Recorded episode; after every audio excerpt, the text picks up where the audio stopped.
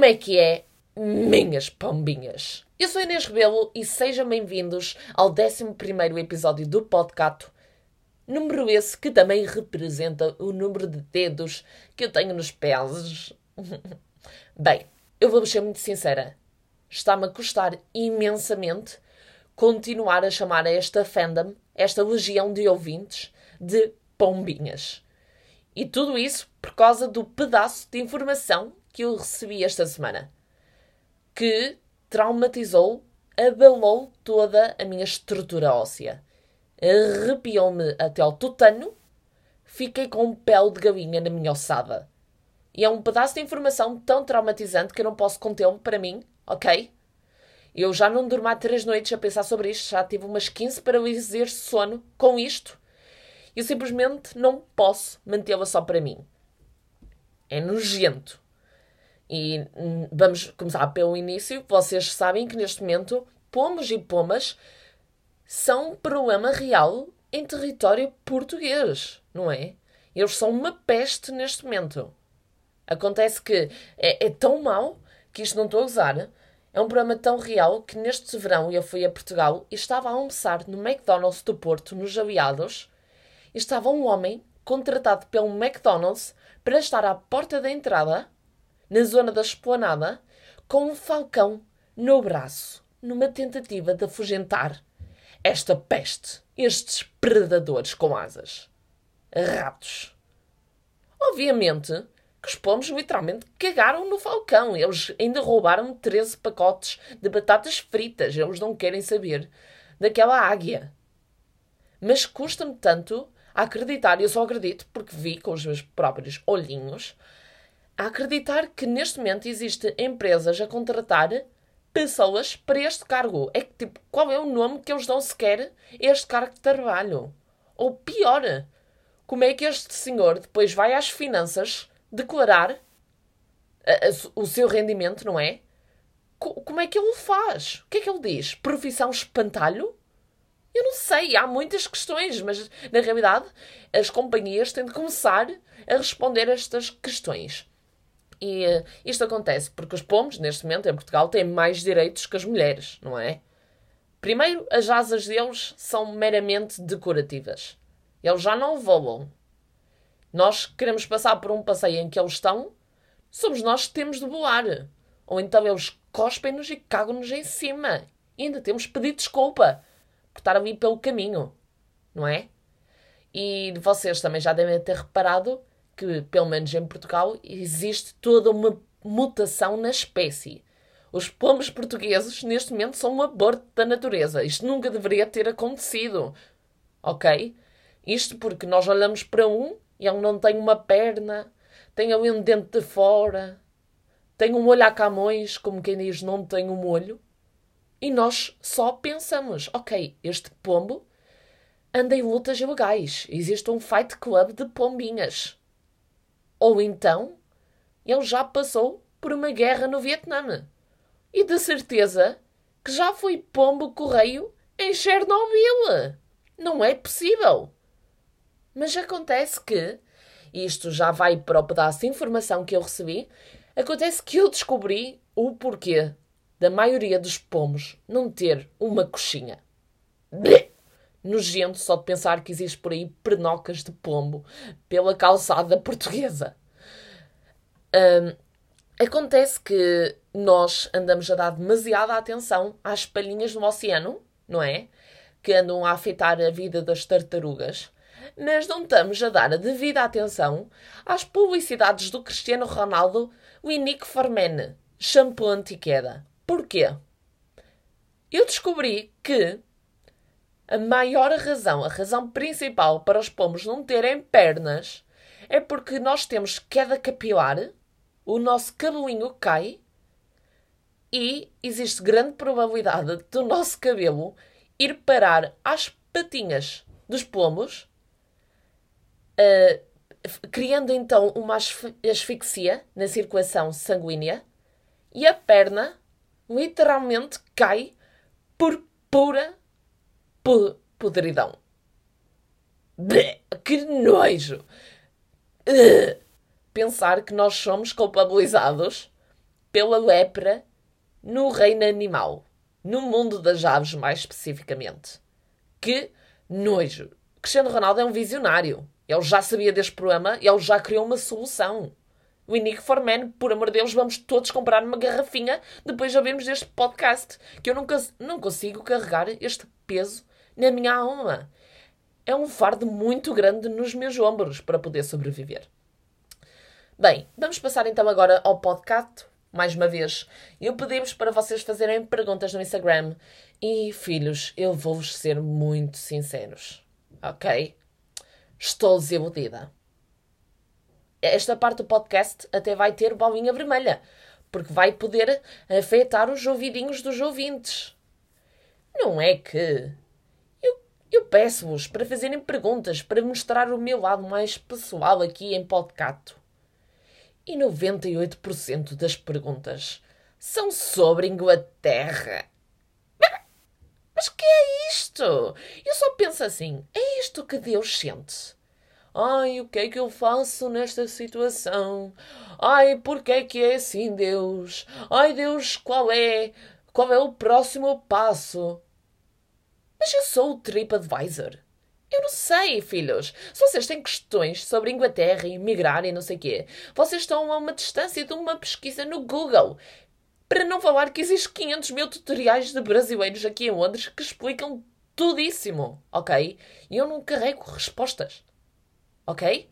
Eu sinto, sinto bastante como se emigrar fosse tipo um esquema pirâmide. Eu sou a chefe desse esquema pirâmide. Eu sou a única que tem respostas. Se vocês têm respostas, não arranjam na net. Não, tem de ser a vir falar diretamente comigo e podemos fazer assim uma videochamada ou encontrarmos para um cafezinho para eu tirar todas as questões que vocês têm deste esquema pirâmide. Não é, ok? É porque é cada pergunta que isto acontece-me tanto. Por exemplo, ah, Inês, eh, eu gostaria de tirar o curso de apresentadora de TV. Achas que seria o right move mudar-me para Londres? Mas a Barbie Profissões sou a Xaninha TikTok. Sei lá, pergunta à Cristina Ferreira. Pergunta ao Gosha. Eu não sei. Eu não sou apresentadora de TV. Ok? Se eu soubesse a resposta, vocês acham que eu estaria no McDonald's? A receber o mínimo? Eu não sei, eu peço desculpa. Não tenho respostas. E, e, perguntas descabidas nas DMs é um problema real que eu enfrento todos os dias. Não tem de ser propriamente acerca de Inglaterra. Já me aconteceu ainda há uns dias atrás, e isto é real, e eu, por amor de Deus, eu quero saber se sou eu que sou muito cabrinha ou se isto é realmente descabido. Uma rapariga veio-me mandar mensagem a dizer: Olá Inês, uh, apercebi-me que nós andamos no mesmo curso. Poderias então mandar-me os PowerPoints que tu tens do teu curso? Ela pediu-me, literalmente, para eu enviar centenas de PowerPoints feitos pelos meus professores porque andamos no mesmo curso. Sem razão alguma. É, descabido ou não é? Tipo, sou eu que estou a ser. Estou a ser cabrinha? Juro que eu fico a questionar-me. De facto estas pessoas mandam isto. É porque se calhar. Não sei se o senso comum não é assim tão comum. Ou se sou eu que sou grande cabra. E que não tenho fair play nenhuma em termos académicos. Não vou ajudar as pessoas. Não, eu acho que é ridicularmente descabido pedirem-me centenas de PowerPoints só porque andamos no mesmo curso. Bem, vamos então passar às perguntas e agora isto vai ser bastante contraditório porque eu acabei de dar-vos grande sermão, Padre António, aos peixinhos, aos pombinhos, Padre António aos pombinhos, eh, sobre perguntas de Portugal, Suécia, Inglaterra, mas a primeira pergunta vem de João Marques e é sobre isso. Uh, desta vez eu fecho os olhinhos, ok? Deixo passar. Fica o aviso. João Marques pergunta: O que sentes saudades de Portugal? Esta resposta é daquelas que poderíamos ficar aqui o dia inteiro, mas eu, eu vou decidir responder com algo que eu sinto que até os portugueses que estão em Portugal sentem saudades, ok? E está mesmo aí a uma distância curtíssima de vocês e temos de parar de menosprezar esta cadeia de restaurantes, que é o pito da guia ou o frango da guia, depende de que zona é que são. Mais uma vez, estou aqui a dar-me a questionar como é que vai um senhor ou uma senhora criar a sua empresa E como é que alguém no governo permitiu que o nome Pito da Guia seja legal? E não para uma sex shop, mas sim para uma cadeia de restaurantes. O Pito da Guia, vamos falar Pito da Guia, é aquele restaurante de franguinho de churrasco. Aquele que se encontra em todos os shoppings. E lá está, é aquele restaurante mais evitado, mais renegado do shopping por parte da audiência jovem. Os nossos pais bem tentam ir lá e nós estamos tipo, ei, oh mãe, não. Quero ir ao Mac, oh mãe, anda lá. E depois damos-nos ali, dentro do restaurante, com o tabuleiro do McDonald's a comer um Big Mac e os nossos pais a deliciarem-se com um franguinho de churrasco, um arrozinho de couvinha e feijão e uma saladinha bem temperada. E quando acontece, e porque isto depois de, de 3 em 3 anos acontece, o pito da guia é a opção K, mas vai haver um dia que nós efetivamente vamos comer lá. E eu digo opção K porquê? Porque, primeiro, para nós irmos, nós jovens, irmos comer a um desses restaurantes de franguinho de churrasco, nós vamos ter de recusar um McDonald's, um Burger King, uma Pizza Hut, um Walk to Walk, uma Casa das Xandes, um Pita Shawarma, uma Casa das Sopas. Eu até vou longe ao ponto de dizer que nós consideramos primeiro ir jantar pipocas ao cinema do que ir jantar ao pito da guia. Mas quando finalmente nos rendemos à pressão parental e comemos aquele franguinho, nós só pensamos: bem, por amor de Deus, canonizem o pito da guia. Isto é tesouro nacional. Metam-no ao lado de Eusébio, em Belém é tão bonzinho. Não é? É mesmo aquele tipo de restaurante que nós, no final da refeição, chamamos o empregado imploramos para, para agradecer ao chefe. Mesmo à ratatouille. Ou seja, eu considero que estes restaurantes de frango churrasco são bastante menosprezados na comunidade jovem portuguesa. Já sabem que se um restaurante tem como mascote uma galinha de avental, é bom. Não é? Porque eles fazem, todo, fazem todos isso. Eles metem uma galinha de avental simplesmente para amenizar a crueldade animal que se passa lá dentro. Estão 500 mil galinhas mortas naquele perímetro. Mas é uma galinha de avental. Por isso nós desculpamos. É fofinha, não é? Isso seria a primeira coisa que eu tenho saudades de Portugal. É esse bom manjar português. E a segunda coisa que eu tenho saudades, até pode ser um bocado polémica, mas é os taxistas. Não, não é os Ubers de Portugal. Esses enervam profundamente. Mas o taxista em Portugal é ótimo, ok? Eu, eu vivo numa cidade... Eu, quando vou para Portugal, eu encontro-me numa cidade que fica mesmo ali no limiar da fronteira do Uber. Ou seja, muitas vezes não existe disponíveis. Eu sou obrigada a recorrer aos taxistas se quero voltar para casa, não é? E lá sou eu, duas da manhã. Primeiro, eu não sou daquelas cabras que se senta no, no assento de trás quando sou só eu e o taxista. Eu vou para o assento da frente para ouvir melhor a rádio uh, Oceano Pacífico, não é? E aquela viagem, aqueles 15 minutos, sou eu a sorrir e a acenar, enquanto ouço o taxista a falar mal e porcamente da minha geração. Mas eu só posso sorrir e acenar porque ele tem o seu quê de verdade, não é? E o que é que isso resulta? Esses 15 minutos de sorriso e de acenanço resulta em descontos. O mais próximo que eu já tive de ter um sugar daddy foi o taxista Abílio que deixa de contar a minha conta cinco quarteirões antes de chegar à minha casa. Ah! Isto é o, é o taxista Abílio. Oh, a sua casa é mesmo ali. Já estamos a chegar aos 10 euros. Não se preocupe. Eu paro aqui. Não se preocupe. Eu deixo a porta. Já é, é tarde. É perigoso para as meninas verdadeiro sugar daddy. Porém, Ubers em Portugal irritam-me imenso, porque eu apanho sempre aquelas Fatimazinhas que devem trabalhar num escritório do tribunal, que elas têm aquela caixa torácica sem um botão de pausa. Elas falam e falam e falam. Aquelas pessoas foram feitas para falar. Cruzes, meus ouvidinhos em sangue ao fim de 15 minutos de viagem. E é que elas vão aprofundam tanto uma pessoa que em 15 minutos já sabem os meus podres, os meus segredos. uh, as depressões que passam na minha família. E até descobrimos que ela tem um tio de um primo que é meu vizinho cá em Inglaterra. Eu não sei como é que acontece. Elas são manipuladoras. Elas descobrem tudo o que querem. E já aconteceu, isto é tão perigoso que já aconteceu eu uma vez estar a sair do Uber e o homem, que é agente imobiliário durante o dia, deu-me o seu cartãozinho da agência para eu considerar meter lá a minha casa à venda. A casa nem é minha, a casa é dos meus pais. Mas em 15 minutos ele quase que me convenceu a meter a casa à venda. Isto é perigoso. E eles são tão simpáticos que enervam-me, ok? Pessoas demasiado simpáticas fazem-me ranger os dentes, não é? De tão falso que é. Já me aconteceu eu estar a voltar de casa, a voltar para casa, 4 da manhã no Uber, e a mais gente no Uber, por isso eu estava nos lugares de trás. Eu estava assim com uma pequenina bebedeira que comecei a agregar no estofo. E não é que eu só disse a maior desculpa esfarrapada de sempre, que eu enjoo facilmente. A ir nos assentos de trás e ele finge que acredita. João Mário, estou completamente, inevitavelmente, alcoolizada. É impossível tu ignorares este cheiro a cerveja no ar.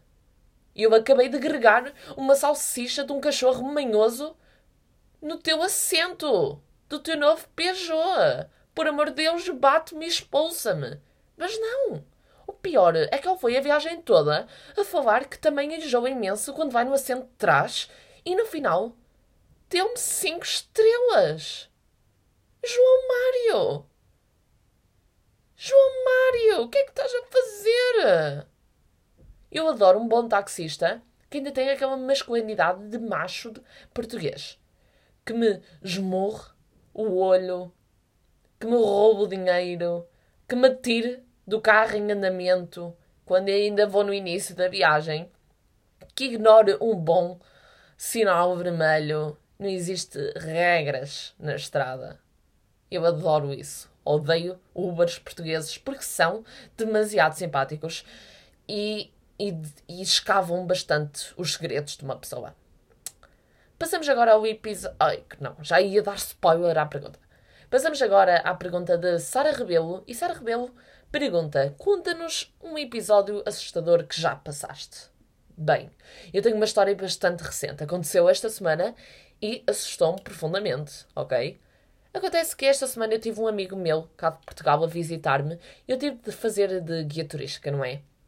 Obviamente que ela percebeu-se rápido que eu não conheço Londres. Porque as pessoas em Portugal têm muita ideia que eu acordo de manhãzinha e pergunto: Oh, que horas são? E olho pela janela e vejo as horas pelo Big Ben e só digo: Bem, está na hora do chazinho. Não é assim. Eu sou uma completa turista em Londres também. Chegou ao ponto ridículo que era ele que me estava a dar direções na minha própria cidade. Mas bem, aconteceu que nós decidimos armar-nos em chique e decidimos que uma noite nós íamos visitar o bar do Deschard. O Deschard é o edifício mais alto da Europa. Tem 95 andares, se não me engano. É um arranha-céus tão alto que quando tu estás lá dentro ainda só vais a um terço do edifício e tu olhas para os outros arranha-céus à volta dele e eles são minorquinhas. É o quão alto aquilo é. E obviamente aquele edifício é para milionários. É um edifício tão grande que tem de tudo: tem bares, tem hotéis, tem escritórios, tem apartamentos e é tão caro que eu já ouvi dizer que nem o maior prémio do Euro Milhões chegaria para comprar um apartamento lá. Por isso nós sentimos bastante intimidados por essa riqueza, não é? Nós temos uma net worth de 37 cêntimos. Uh, nós, o nosso maior medo era sermos barrados e não conseguirmos ver a vista panorâmica que nos oferece para a cidade. E então, nós vá decidirmos vestir-nos mais, mais chiques, vá, mais fancy, mais posh. E eu até decidi roubar a, a carteira, a mala Burberry da minha mãe, só para ter um elemento de riqueza, não é? Só para os seguranças ficarem assim meio na dúvida se sou pobre ou não, se devem barrar ou não. e acontece que quando nós entramos no edifício, nós temos de ir para o elevador para poder chegarmos ao, ao bar. Mas não é que aquilo é um autêntico aeroporto. Nós, primeiro, para chegarmos ao elevador, temos de passar por detectores de metais, temos de ser apalpados de cima a baixo e, pior, os nossos pertences têm de ser colocados numa caixinha e passar por uma máquina do raio-x. E foi aí que me caiu tudinho. Porque dentro da minha mala Burberry eu continha. Eu continha. Oh, palavras. Eu tinha. Vamos pelo seguro. eu tinha do, dois objetos ilícitos, ilícitos naquele espaço. O primeiro era um charrinho. Mas não era isso que me estava a preocupar. Não era. Não era isso que eu estava com, com, Não era isso que me ia fazer ser barrada, acredito. O que me estava a fazer soar em bica, os meus maninhos ali a tremer, é que eu e o meu amigo, antes de entrarmos para o edifício, passamos por um mercado de rua. E como uns autênticos pobres, nós deliramos quando vimos um, um deal numa das barraquinhas que era quatro donuts gigantes por um euro, por uma libra. E obviamente nós compramos e festejamos aquela pachincha. Era a pachincha do ano, aqueles quatro donuts. Porém, obviamente, eu tive de colocá-los dentro da minha mala Burberry. Então acontece que estava prestes um segurança a ver aqueles saquinhos de pastoaria dentro da mala Burberry a, a transbordar creme de pastoeiro e era isso que nos ia incriminar. Era isso que eles iam dizer. Ah, ah, ah, pi, pi, pi, pi, pi. Alarmes. Alerta pobre, alerta pobre, alerta pobre. E eu estava a suar em bica porque com segurança estava prestes a ver aquele saquinho, aquela pachincha. Mas pronto, obviamente que não fomos. Obviamente não. Mas por sorte não fomos barrados. Passamos bem pela segurança. A segurança horrível, noto vocês podem levar armas para lá, não é? Se eu não fui barrada por um saco de donuts e um charro, vocês podem entrar com tudo. E pronto, foi esse o meu episódio assustador, Sara Rebelo. Passamos agora à pergunta da Márcia Carvalho. E ela pergunta: se pudesse escolher um superpower, qual seria? Bem, eu tenho uma resposta. Pode não ser a mais óbvia, mas ouçam comigo. Eu sou uma pessoa que estima demasiado o conforto. Se eu estou desconfortável, eu estou estagnada, imobilizada, paralisada. Então eh, eu, eh, eu tentei procurar uma solução para os meus desconfortos no dia a dia e algo que me deixa bastante desconfortável é o facto das necessidades fisiológicas terem sonoridade, não é? Quer seja a soltar-se, quer seja a cair, quer seja a bater na cerâmica da sanita, elas são uma orquestra, não é? Então eu só pensei: imaginem um mundo onde essas necessidades fisiológicas não fizessem barulho. Então o superpower que eu escolheria era ter um botão mute para poder fazer cocó, xixi e traquezinhos, farpazinhas no vácuo, sem som, sem ninguém ouvir. Porque obviamente, imaginem, o meu amigo teve cá esta semana e uh, é mais que óbvio que nessa semana o meu rabinho não sentiu um assento de sanita. E eu não consigo conceber a ideia de estar a satisfazer-me fisiologicamente e alguém poderá estar a ouvir. E isto é, é um medo tão grande que já aconteceu eu e o meu namorado estarmos de férias em Amsterdão e eu ter dito: Olha, já passaram vários dias, eu tenho bastantes resíduos acumulados dentro de mim, já me está a chegar ao pescocinho, por favor, sai do quarto do hotel para eu poder ir à casa bem, que eu já não me aguento. E aconteceu. O meu namorado ficou à chuva só para eu poder fazer xixi. É um problema real na minha pessoa. Eu não consigo fazer uh, estas coisinhas tão naturais sabendo que existe alguém próximo de mim que poderá ouvir. Por isso seria esse o meu superpoder. Ter um botão de mute para, para defecar e urinar. Passamos agora à última pergunta que vem da Sara LC19. E eu só escolhi esta pergunta porque eu tenho uma pergunta para a pergunta. Ela questionou: quando vais tomar banho, entras logo ou enches primeiro a banheira? Bem, Sara, existe mesmo alguém que entre na banheira sem ter água? Não é? Isso para mim é uma imagem nojenta até. Está mesmo ali alguém com pele de galinha, com o rabiosque na cerâmica fria, à espera que a água quente suba? Como um verdadeiro urso polar suicida. Porque o que é que é um urso polar suicida? É um urso que está à espera que os níveis de água aumentem. Há quem faça isso? É que primeiro, nos, eu, primeiro eu não tomo banhos de imersão, é rara a vez, eu tomo duche. Mas quando tomo, é um facto que ninguém acerta na temperatura da água à primeira, não é? Aquilo vai sempre com 57 graus à primeira. Ou seja, estão ali as vossas nalgas a grelhar com aquela, com aquela água de 57 graus a bater na cerâmica. Provoca escaldão. Provoca feridas na bochecha do rabo. Há mesmo que. Juro! Estão ali pessoas com pele de galinha desnudas à espera que a água chegue às maminhas. Não sei. É uma pergunta esquisita e julgo, se calhar existem pessoas que são assim e estou a julgar, obviamente. Tudo contra essas pessoas. Mas lá está, há pessoas para tudo, não é? Eu no outro dia estive a pensar que das pessoas que mais me intrigam são as esteticistas. Esteticistas por opção própria, não é? Custa-me a crer que há quem diga quando eu for grande quero ganhar o pão, quero ganhar a vida ao aparar bigodinhos de pachachas desconhecidas. Não é? Que nojo! Quem é que escolhe ganhar a vida a cortar pelinhos de outrem? Porque estas pessoas tiveram de acordar um dia e dizer elas mesmas e a familiares: decidi o meu rumo académico.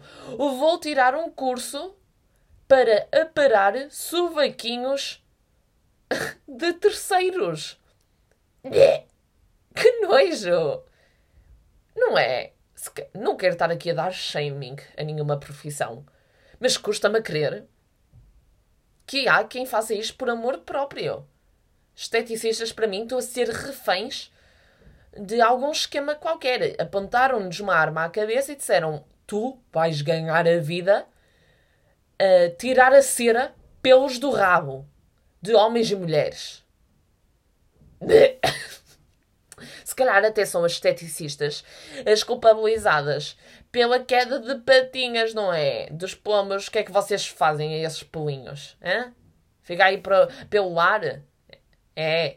Vocês não têm noção, mas vocês estão a criar um problema tão grande que daqui a uns anos os pombos até já vão ter direito a seguro, seguro de saúde e o dinheiro da medicina vai todo para próteses de patinhas, de coxinhas para pomos. Porque as esteticistas existem e andam aí a cortar pelinhos e a atirar para o meio ambiente.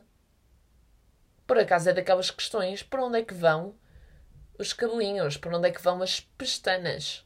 E essas cenas todas, não é? Nós estamos constantemente. Se calhar nós passeamos pela rua e as pestanas que nos vão aos olhos, se calhar nem são nossas, não é?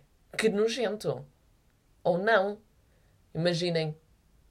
Olha, já tive uma pestana da Beyoncé dentro da minha vista. Pensei eu que era minha, tirei-a e pedi um desejo. Que é essa coisa também. Superar a pestana enquanto se pede um desejo. Os meus desejos a partir de agora vão ser: por amor de Deus, não tornes um pombo perneta. Bem, Sara, desculpa não ter uma resposta para a tua pergunta. Quer dizer, tenho uma resposta. Eu, eu só entro na banheira quando está cheia, obviamente. Não fica ali em banho-maria. À espera.